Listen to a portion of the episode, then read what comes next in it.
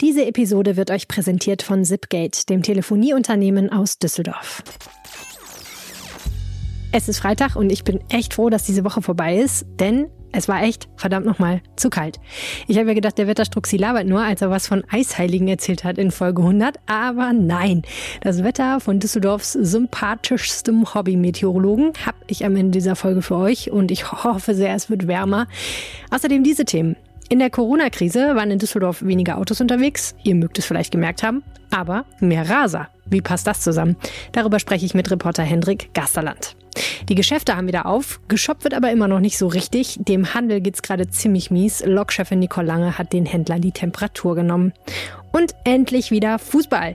Und für Fortuna steht direkt ein total wichtiges Spiel an gegen den Tabellenletzten Paderborn. Die Fans müssen aber leider draußen bleiben aus dem Stadion. Und sie müssen drinnen bleiben in den Kneipen. Denn Rudelgucken auf der Kneipenterrasse ist verboten. Ich schaue mit Sportreporter Patrick Scherer nach vorne. Mein Name ist Helene Pawlitzki. Ihr hört Folge 101 dieses Podcasts und der Rhein steht bei 2,17 Metern. Rheinpegel. Der Düsseldorf-Podcast der Rheinischen Post. Herzlich willkommen zu eurem Düsseldorf-Podcast. Arne Lieb ist immer noch in Elternzeit, deswegen kicke ich diese Folge mit der Unterstützung der Mannschaft aus der Lokalredaktion Düsseldorf. Vielen herzlichen Dank an die Kollegen, dass sie Zeit hatten. Und danke an euch. Ihr habt uns super viele sehr, sehr nette Rückmeldungen auf unsere Jubiläumsfolge vergangene Woche gegeben. Das hat uns wahnsinnig gefreut. Wer es nicht gehört hat, wir haben witzige Fragen von euch und prominenten Düsseldorfern beantwortet zu dieser schönen Stadt. Es war teilweise wirklich äh, ganz erstaunlich, was da so für Erkenntnisse zutage kamen. Uns hat es wahnsinnig viel Spaß gemacht, eure Fragen zu beantworten. Und äh, Hingo Enkel auf äh, Twitter hat uns geschrieben, ich wünsche mir weitere Frage-Antwort-Einheiten vor der Rheinpegel-Folge 200. Das hat Spaß gemacht und das lag nicht nur am Sekt. Ich weiß nicht, ob er Sekt getrunken hat, aber wir haben auf jeden Fall Sekt getrunken, während wir diese Folge aufgezeichnet haben, was man äh, wahrscheinlich auch an manchen Stellen gehört hat. Uns hat es auch sehr viel Spaß gemacht und ich kann mir sehr, sehr gut vorstellen, dass wir das auch wiederholen, bevor Folge 200 kommt. Ähm, wenn ihr Fragen habt, zu Düsseldorf, die ihr euch immer schon gestellt habt und die nie beantwortet wurden, erschöpfend, dann ruft uns an. Ihr könnt uns auf den Anrufbeantworter sprechen, powered by Zipgate. Die Festnetznummer lautet 0211 9763 4164. Oder ihr könnt uns eine WhatsApp-Nachricht schicken, gerne auch als Sprachnachricht 0171 90 38 099. Beide Telefonnummern findet ihr natürlich auch in den Shownotes dieser Episode in eurer Podcast-App. Und in beiden Fällen muss man sagen, wenn ihr uns eine Sprachnachricht schickt oder auf den Anrufbeantworter schickt, dann Achtung, es kann natürlich sehr gut sein, dass wir das dann auch am Rheinpegel abspielen. Also beware, wir löschen dann aber natürlich auch alles wieder hinterher und sind sehr vorsichtig mit euren Daten. Ihr könnt uns auch eine Mail schreiben an rheinpegel.rheinische-post.de oder ihr erreicht uns auf Twitter. Ich bin Helene Pawlitzki und Arne ist Arne Lieb. Alles in einem Wort. Da hat uns auch Ben Blutzucker geschrieben, äh, und zwar folgendermaßen. Äh, der erste Punkt, Big Brother ist im Jahr 2000 in Deutschland gestartet, nicht in den 90ern. Ein Bezug auf unsere Jubiläumsfolge. Ja, da hat er recht. Klugscheißer-Modus, lieber Ben, äh, hast du noch dazu geschrieben. Ja, sehe ich auch so, aber du hast natürlich recht und das sollten wir korrigieren. Und außerdem findet er, wir hätten ruhig mal einen Praktikanten einige Tage vor den Livestream setzen können, um Schiffchen zu zählen. Es ging ja um die Frage, wie viele Schiffe fahren eigentlich am Tag an den Kasematten Daten vorbei? Eine Frage, die, wie sich herausstellt, tatsächlich gar nicht so einfach zu beantworten ist. Und dann haben wir noch einen schönen Tweet bekommen von Wortgewandt at Do. Anderthalb Stunden voller Antworten zu Düsseldorf, der vielleicht beste Podcast aus der Landeshauptstadt. Das hat mich wahnsinnig gefreut, dieser Tweet, denn Wortgewandt ist ebenfalls ein Podcast aus Düsseldorf, nämlich ein Interview-Podcast. Also hört gerne mal rein, wenn ihr Lust habt. Mein Kollege Henning Bulke hat noch auf was Interessantes hingewiesen, denn ähm, es gibt seit dem 11. Mai eine Gedenktafel am Wehrhahn. Dort hat ja vor fast 20 Jahren ein rassistisch motivierter Anschlag stattgefunden. Jetzt gibt es also eine Gedenktafel, die daran erinnert, dass es dort Opfer gegeben hat. Das ist eine schöne Sache. Und er hat noch darauf hingewiesen, äh, dass man ein bisschen mehr über diesen Anschlag hören kann in einer Rheinpegelfolge. Und das stimmt.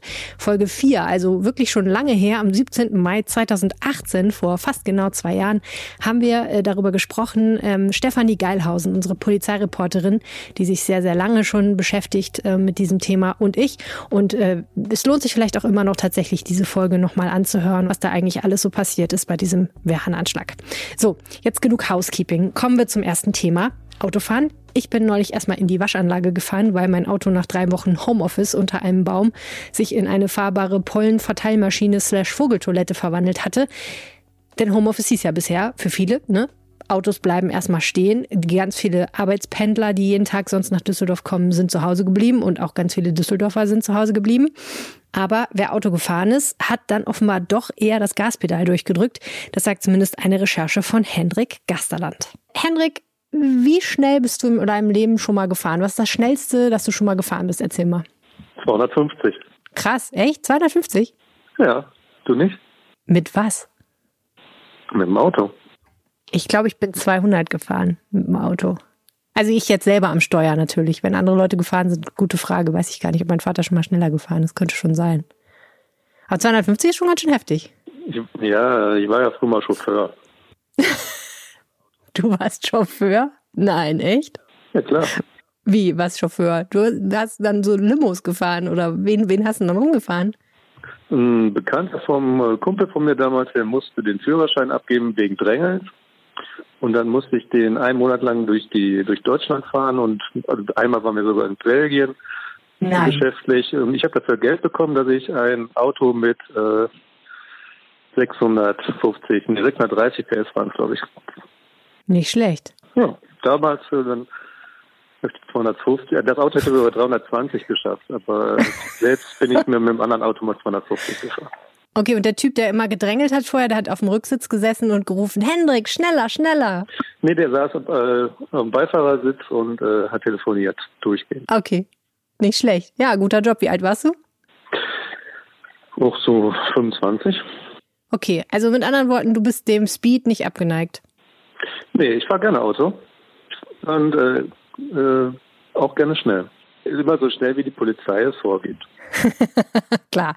Ähm, ja, weil sonst wird es auch teuer. Ne? Es gibt ja einen neuen Bußgeldkatalog und wenn man jetzt insbesondere innerorts zu schnell fährt, dann wird es richtig, richtig ärgerlich. Ja, aber der Herr Scheuer hat ja heute schon angekündigt, dass er das alles ein bisschen zu hart findet und es wieder zurückrudern möchte. Ne? Und der Bundesverkehrsminister Andreas Scheuer, ja, ja, bei dem weiß man auch nie so richtig, was er jetzt ernst meint und was er eigentlich ein Scherz ist. Äh, ihm fiel dann doch auf, dass ein Monat äh, Lappen abgeben bei 21 zu schnell dann vielleicht doch ein bisschen hart ist. Jetzt möchte er mhm. äh, höhere Geldstrafen. Wobei ich glaube, dass er das nicht ganz alleine entscheidet. Aber ja, im Moment ist das so. Das sind die heftigen Sachen, die passieren. Und das Interessante daran ist, dass es offensichtlich zumindest aktuell noch keinen so richtig davon abhält, Geschwindigkeitsübertretungen zu machen. Du hast das recherchiert für Düsseldorf. Genau, in Düsseldorf ähm, gibt es zwar weniger Verkehr durch die Corona-Pandemie. Also ähm, die Stadt teilte mit, dass die Verkehrsdichte um ungefähr 50 Prozent äh, weniger ist oder eingebrochen ist, aber die Zahl der Temposünder ist gleich geblieben oder die Verstöße sind sogar noch heftiger gewesen. Mhm. Also, wir haben hier letztens jemanden erwischt am Südring, der hatte mal satte 197 km/h drauf, statt auswärts Richtung Neuss, wo 70 erlaubt war. Genau. Hatte es sehr, sehr eilig, nach Neuss zu kommen. Genau, er wollte äh, flüchten, ne? weil Neuss ja so wunderschön ist. Ja, also was hat er dann mehr drauf gehabt? 120, 130 km/h zu viel quasi. Genau, 127 wow. würde ich sagen. Okay. Ja, und äh, das ist einmal das Qualitative sozusagen, aber auch quantitativ ähm, ist es nicht so, dass es weniger Geschwindigkeitsübertretungen gibt, sondern mehr.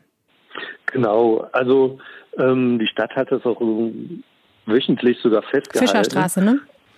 Ja, der Fischerstraße, genau. Da waren äh, im Wochenvergleich ähm, sind die die Stadt nennt so schön Ordnungswidrigkeitsverfahren, ähm, von 875 auf 1150 gestiegen. Ja, also von äh, Wochen vor und Wochen nach der Corona-Krise sozusagen. Ach, genau, wir haben dann einen Vergleich gemacht, ähm, so einen Wochenvergleich.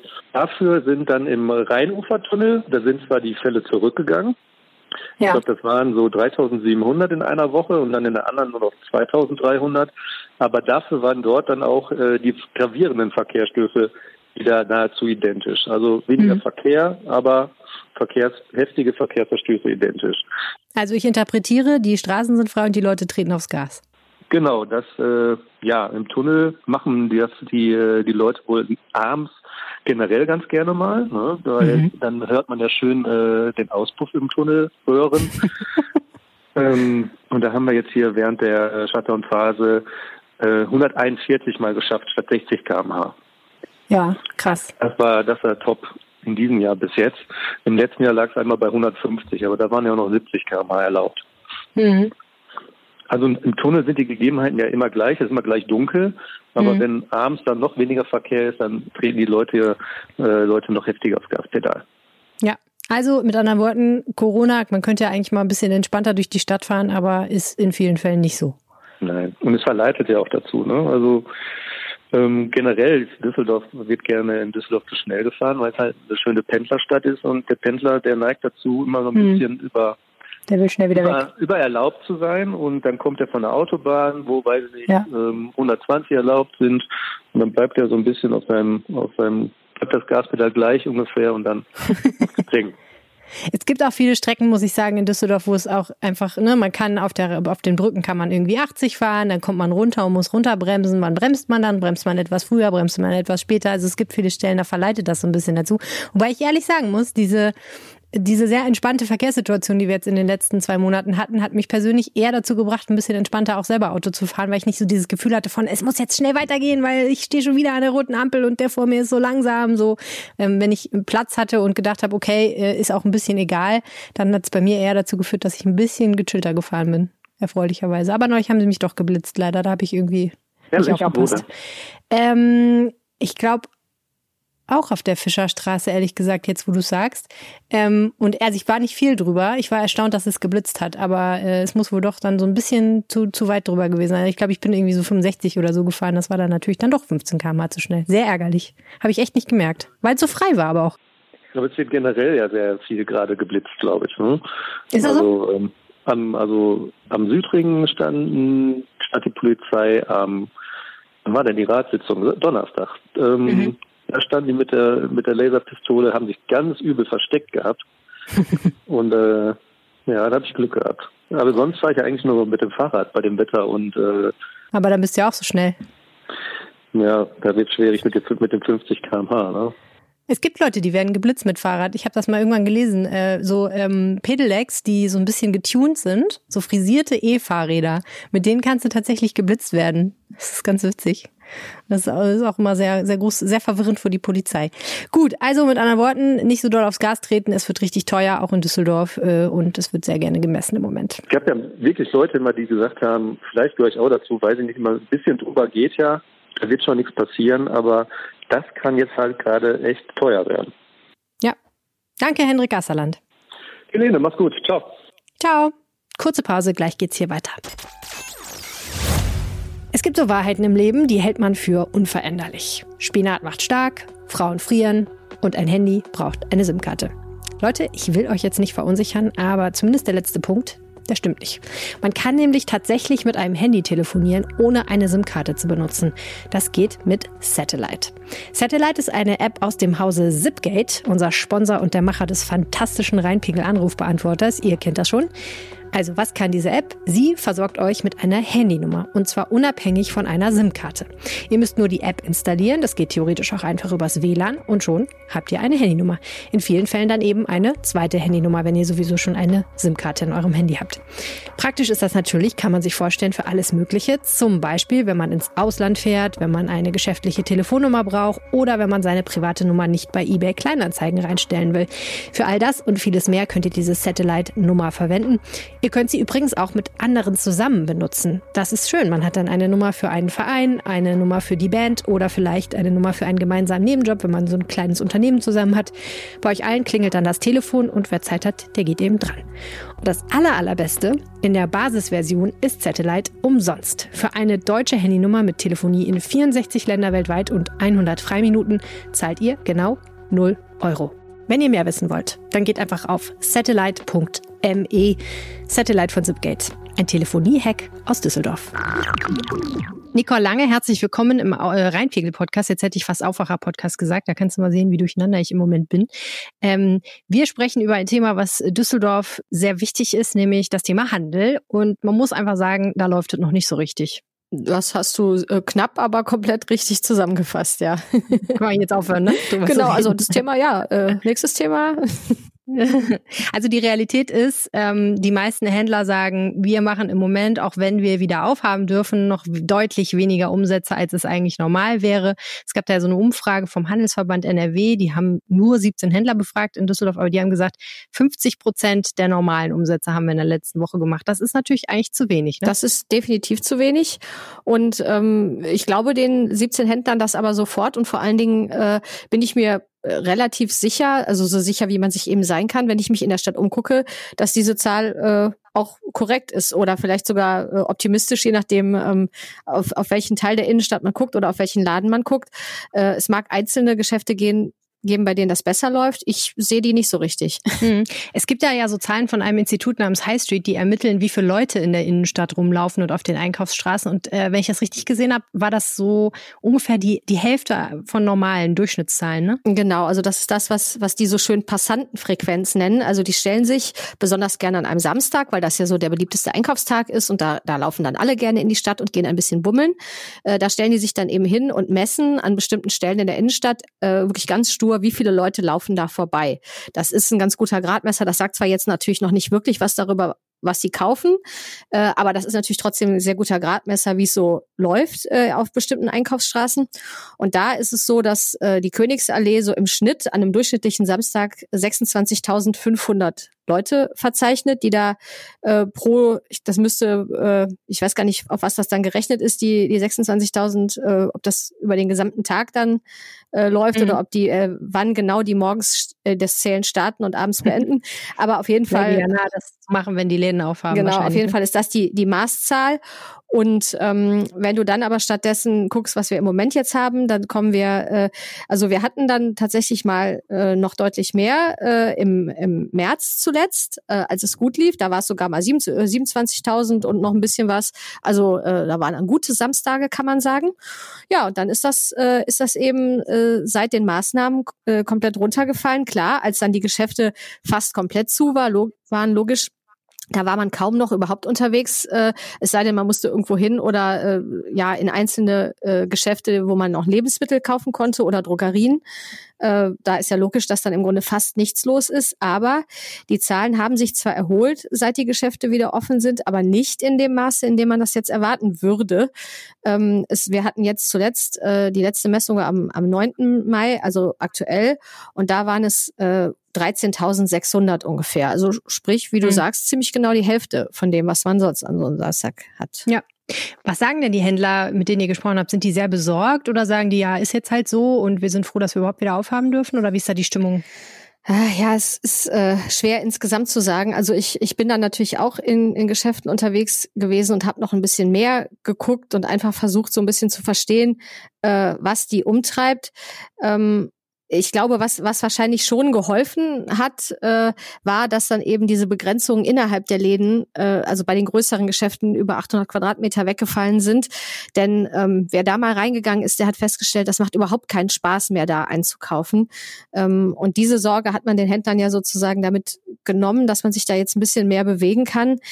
Ähm, aber äh, ja, die haben natürlich jetzt trotzdem auch äh, echte Sorge, wann das wirklich deutlich besser wird. Denn ähm, man muss mal auf die Argumente gucken, was sie sagen, warum sie glauben, dass es so schlecht läuft. Und äh, da sagen ja zum Beispiel speziell die Händler an der Kö, ähm, erstens fehlen uns die ganzen internationalen Shopping-Gäste.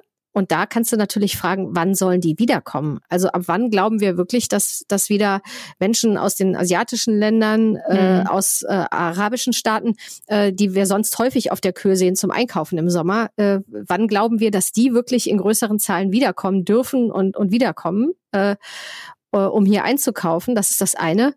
Ähm, und das andere ist natürlich auch äh, der Einkaufsspaß mit einer Maske vor dem Gesicht. Äh, da glauben sehr viele Händler, dass das einfach auch, also niemand äh, hat Lust, stundenlang in einem Geschäft rumzubummeln und äh, 20 Hosen anzuprobieren, wenn er die ganze Zeit durch so eine Maske atmen muss. Da macht man es eher so, ja, man so. zieht die Maske auf, geht rein, äh, weil man jetzt wirklich irgendwas braucht, nimmt das schnell und dann geht man wieder raus, damit man das Ding wieder vom Kopf ziehen kann. Also so erleben die das. Ja, dann hoffe ich irgendwie, dass sich das für die Händler einigermaßen wieder regelt demnächst. Aber klar ist natürlich auch mit Kurzarbeit und äh, ja, äh, einer Rezession, die auf uns niederkommt, ist es nicht unbedingt so, dass die Kauflust bei den Leuten so sehr viel steigen wird wahrscheinlich.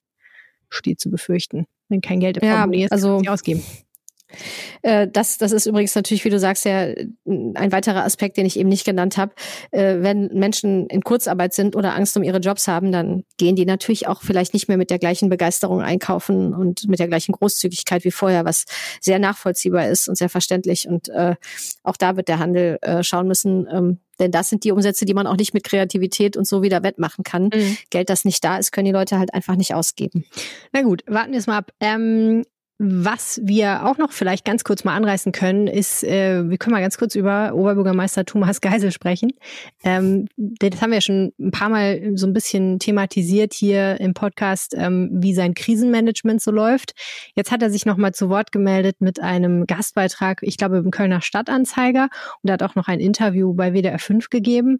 Da ging es darum, ja, im Wesentlichen, dass Herr Geisel findet, es könnte eigentlich doch mal wieder mehr Normalität eintreten. Also äh, wenn ich das richtig gehört habe, hat er gesagt, ähm, er würde sich schon wünschen, dass man mehr nochmal schaut, was spricht denn dafür, bestimmte Bereiche des öffentlichen Lebens, wie zum Beispiel Kindertagesstätten, konsequenter zu öffnen. Ja, genau. Also ich muss sagen, er hat im Grunde ja nicht viel wirklich Überraschendes äh, da geäußert, denn äh, wir, wir kennen das ja bereits. Also er hat ja auch zuvor schon mal äh, bei uns und, und auch in anderen Medien ähm, eben so argumentiert, dass, dass er gesagt hat, warum konzentrieren wir uns nicht darauf, Risikogruppen gezielt zu schützen und äh, aber eben nicht äh, auf, auf dieser breiten Front äh, Menschen einzuschränken.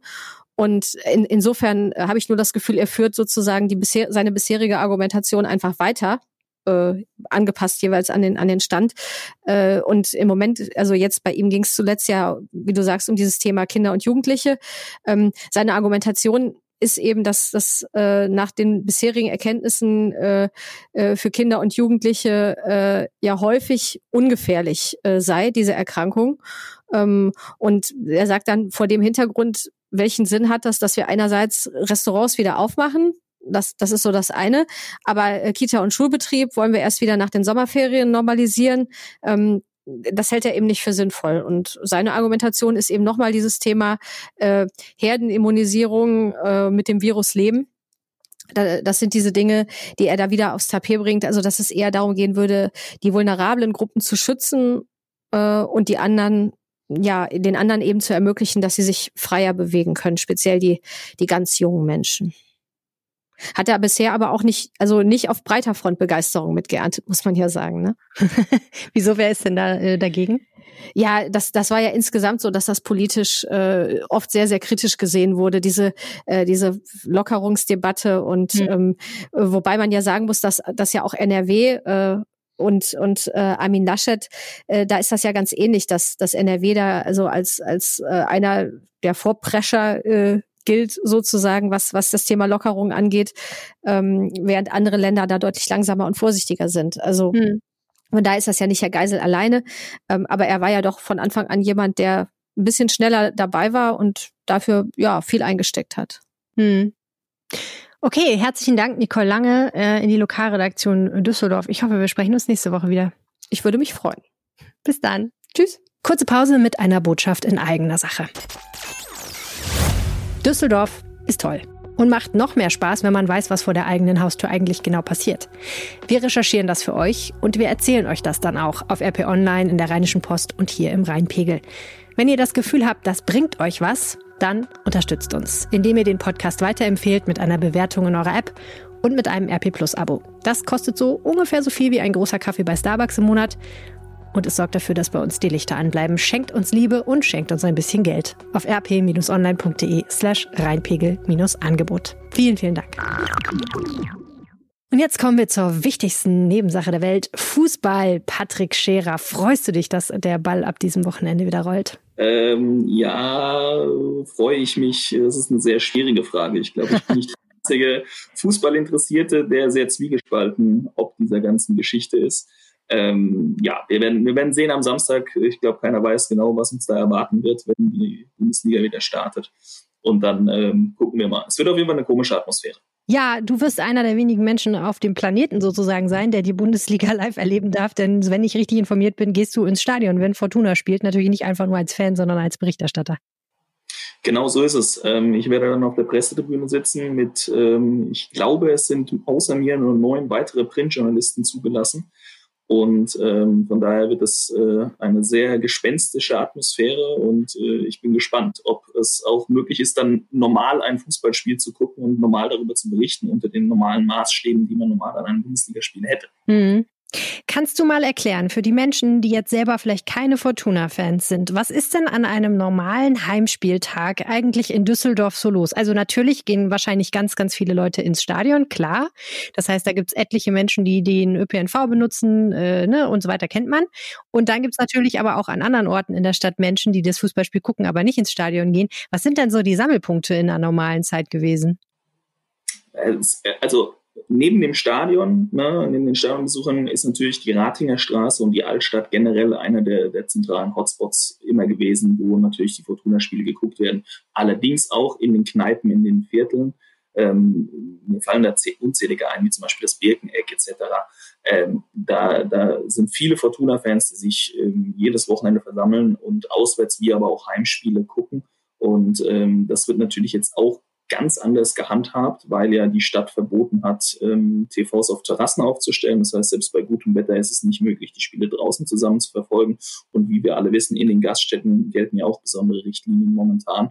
Ähm, also so von einem großen Rudel gucken und Public Viewing äh, ist das weit entfernt. Und da ist natürlich auch das Ordnungsamt und die Polizei momentan sehr stark unterwegs mhm. dann oder am angekündigt unterwegs zu sein und zu gucken, ähm, dass da eben alles äh, in geregelten Bahnen läuft. Nur zur äh, Klarstellung, wenn du Terrassen sagst, meinst du Terrassen von Gastronomie, nicht meine persönliche Terrasse wahrscheinlich. Genau, nein, zu Hause darfst du machen, was du möchtest. Ja? Dürfen wir alle äh, machen, was wir möchten. Wir dürfen auch Freunde einladen von einem zweiten Haushalt und das Spiel zusammen gucken, wenn wir möchten. Aber nein, äh, öffentliche ähm, Gastronomien ähm, haben natürlich dieses Verbot äh, in der Altstadt zumindest. Ähm, und äh, dann gibt's, es wurde es ausgeweitet noch aus F95-Bütchen und äh, auf die Kastanie. Ähm, zwei besonders beliebte Gaststätten, was äh, Fortuna-Spiele auch angeht. Und da gilt dann auch dieses Alkoholverbot eben werktags von 18 Uhr bis 6 Uhr morgens mhm. und äh, am Wochenende von 15 Uhr bis 6 Uhr morgens. Da darf kein Alkohol ausgeschenkt werden, ähm, außer, also kein äh, Alkohol außer Haus verkauft werden sozusagen. Ja, Fortuna-Bütchen am Rheinufer kennt man ja. Die Kastanie kannte ich tatsächlich noch nicht. Was ist das? ist die an der Kaiserswerther Straße, liegt die, ist äh, eine bekannte Gaststätte. Da versammelt sich vor Spielen meist auch die komplette aktive Fanszene der Fortuna.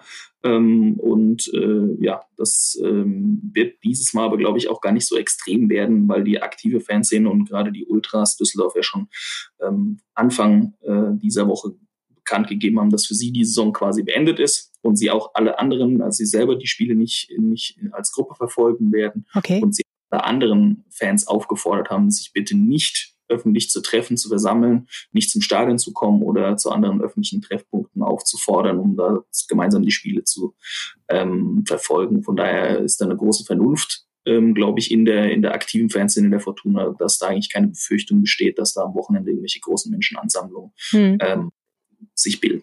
Also jetzt muss ich nochmal nachfragen, du hast gesagt, Sie haben gesagt, für uns ist die Saison beendet. Äh, meinen die das ernst? Also gucken die dann die Spiele nicht mehr? Das kann ja eigentlich auch nicht sein. Also nicht mal zu Hause? Naja, Ultras ähm, äh, sind ja jetzt eine sehr heterogene Veranstaltung, ja. Das heißt, äh, da darf ja jeder alles sozusagen. Und natürlich wird keinem verboten, die Spiele zu gucken. Aber es gibt eben nicht dieses, dieses Gruppenerlebnis, in dem man sagt, von wegen, wir, wir unterstützen den Verein zusammen in einer gewissen Art und Weise.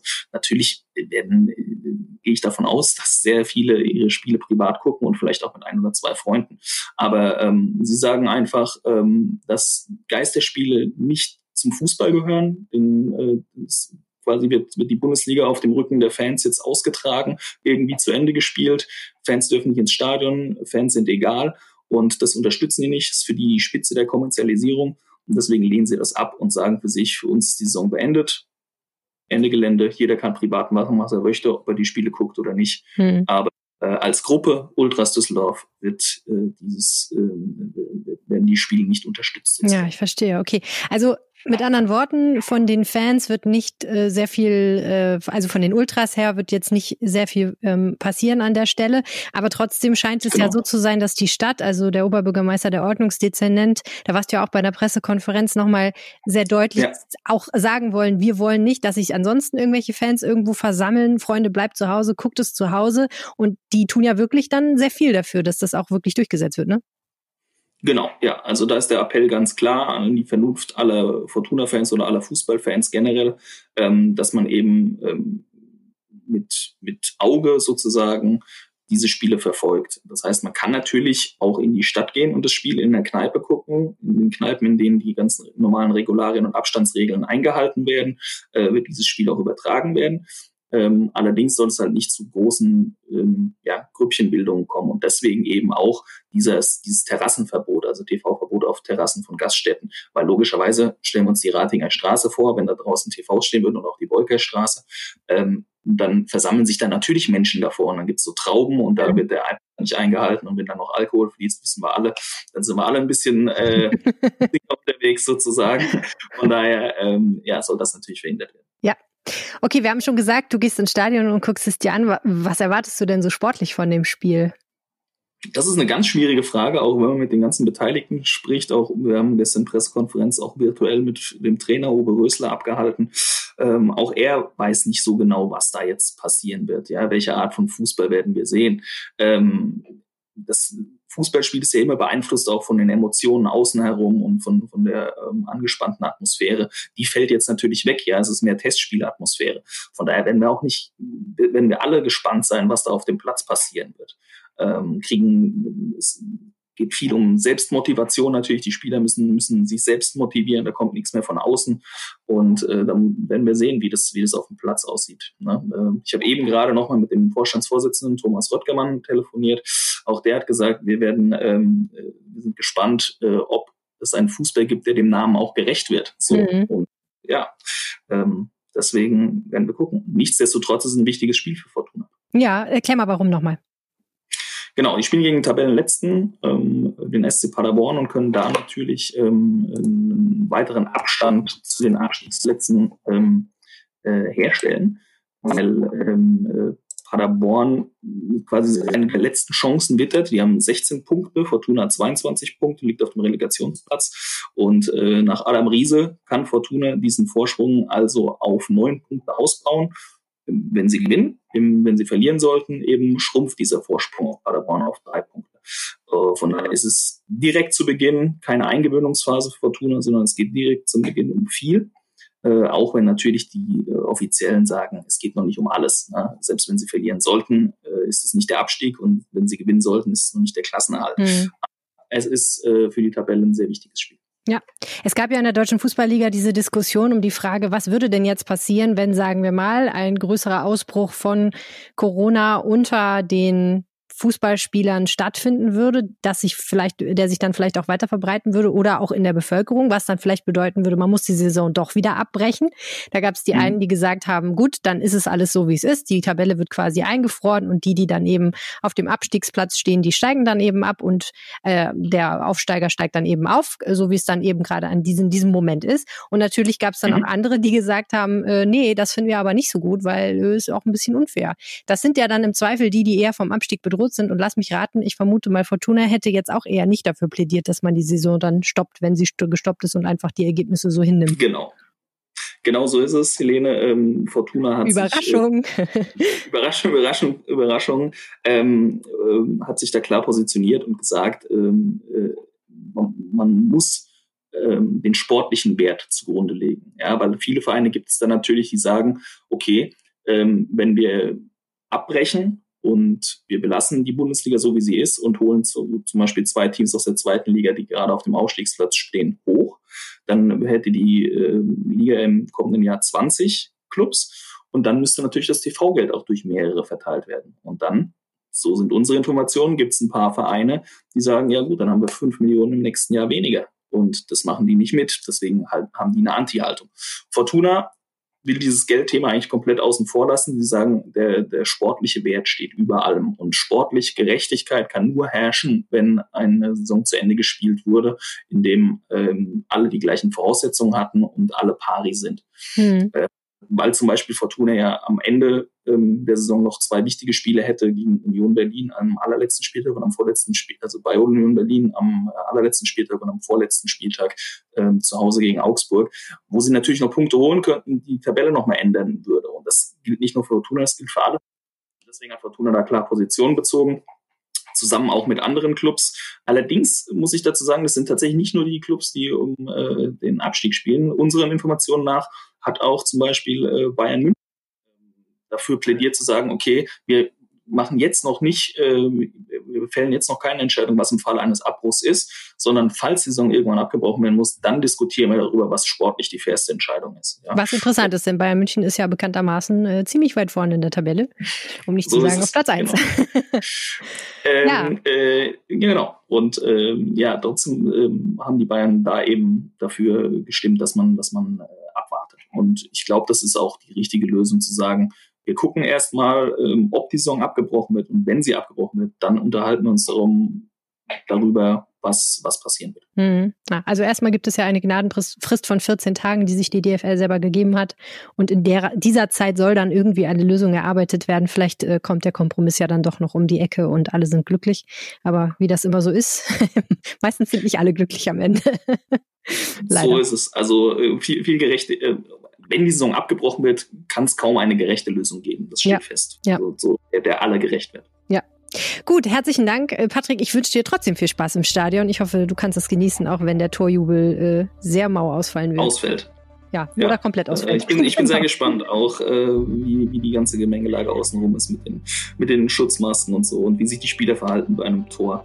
Ähm, es wird, wird sehr spannend und ähm, es wird ein ganz neues Erlebnis. Ähm, ich bin aber ähm, bin der festen Meinung, dass wir das alle nicht lange brauchen, sondern hoffentlich bald auch wieder volle Stadien. Ja, die Welt teilt sich in Optimisten und Pessimisten, was das angeht. Wir werden sehen. Wir werden sehen. Danke, Helene. Danke, Patrick Scherer. Und ich habe jetzt noch das Wetter vom Wetterstruxi für euch. Hallo und herzlich willkommen zum Wochenendwetter. Ich bin der Wetterstruxi und wir schauen uns die kommenden Tage bzw. das Wochenende mal etwas genauer an. Und da sieht es im Moment so aus, dass wir na, zumindest mal wieder etwas wärmeres Wetter bekommen werden. Wir gucken uns das mal im Detail an. Am Freitag wird der Tag sehr freundlich starten. Wir werden Sonne und äh, wolkenlosen Himmel äh, vorfinden. Und im Tagesverlauf, ich schätze mal so zum Nachmittag bzw. frühen Abend wird dann, äh, werden die Wolken dann etwas kompakter werden. So richtig kompakt, sodass es grau, äh, dass es praktisch einen grauen Himmel gibt, wird es aber vermutlich nicht werden. Dabei bleibt es auch definitiv trocken und die Temperaturen liegen bei kühlen 3 Grad am Morgen und maximal bis zu 16 Grad. Der Samstag wird relativ ähnlich, wobei hier die Wolken gerade zum Mittag hin und zum, Nach oder zum Mittag und Nachmittag hin deutlich kompakter sein werden. Ob das dann auch eine komplette geschlossene Wolkendecke ist, ist noch vom Modell her äh, unterschiedlich, aber es wird deutlich wolkenreicher werden. Die Temperaturen liegen bei 4 bis 17 Grad. Und auch der Sonntag wird uns wohl wieder zum Mittag und Nachmittag hin kompaktere Wolken bringen.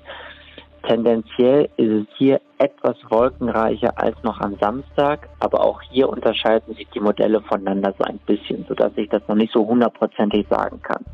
Was ich sagen kann, ist, dass es definitiv trocken bleiben wird und es wird deutlich wärmer. Zwar erreichen Temperaturen äh, noch erst 5 bis 19 Grad, gefühlt ist es aber schon deutlich wärmer, als wir es beispielsweise im Laufe dieser Woche hatten. In diesem Sinne, ein schönes Wochenende und bis zur nächsten Woche. Tschüss. Jens Strux mit dem Düsseldorf-Wetter, vielen Dank dafür. Schaut vorbei auf seiner Facebook-Seite, da gibt es mehr Voraussagen für diese schöne Stadt. Das war der Rheinpegel für diese Woche. Vielen Dank für eure Aufmerksamkeit. Meldet euch mit Fragen, mit Wünschen, mit Anregungen und hört nächste Woche wieder rein. Mein Name ist Helene Pawlitzki. Bis dann. Mehr im Netz. Alle Nachrichten aus der Landeshauptstadt findet ihr auf rp-online.de slash Düsseldorf.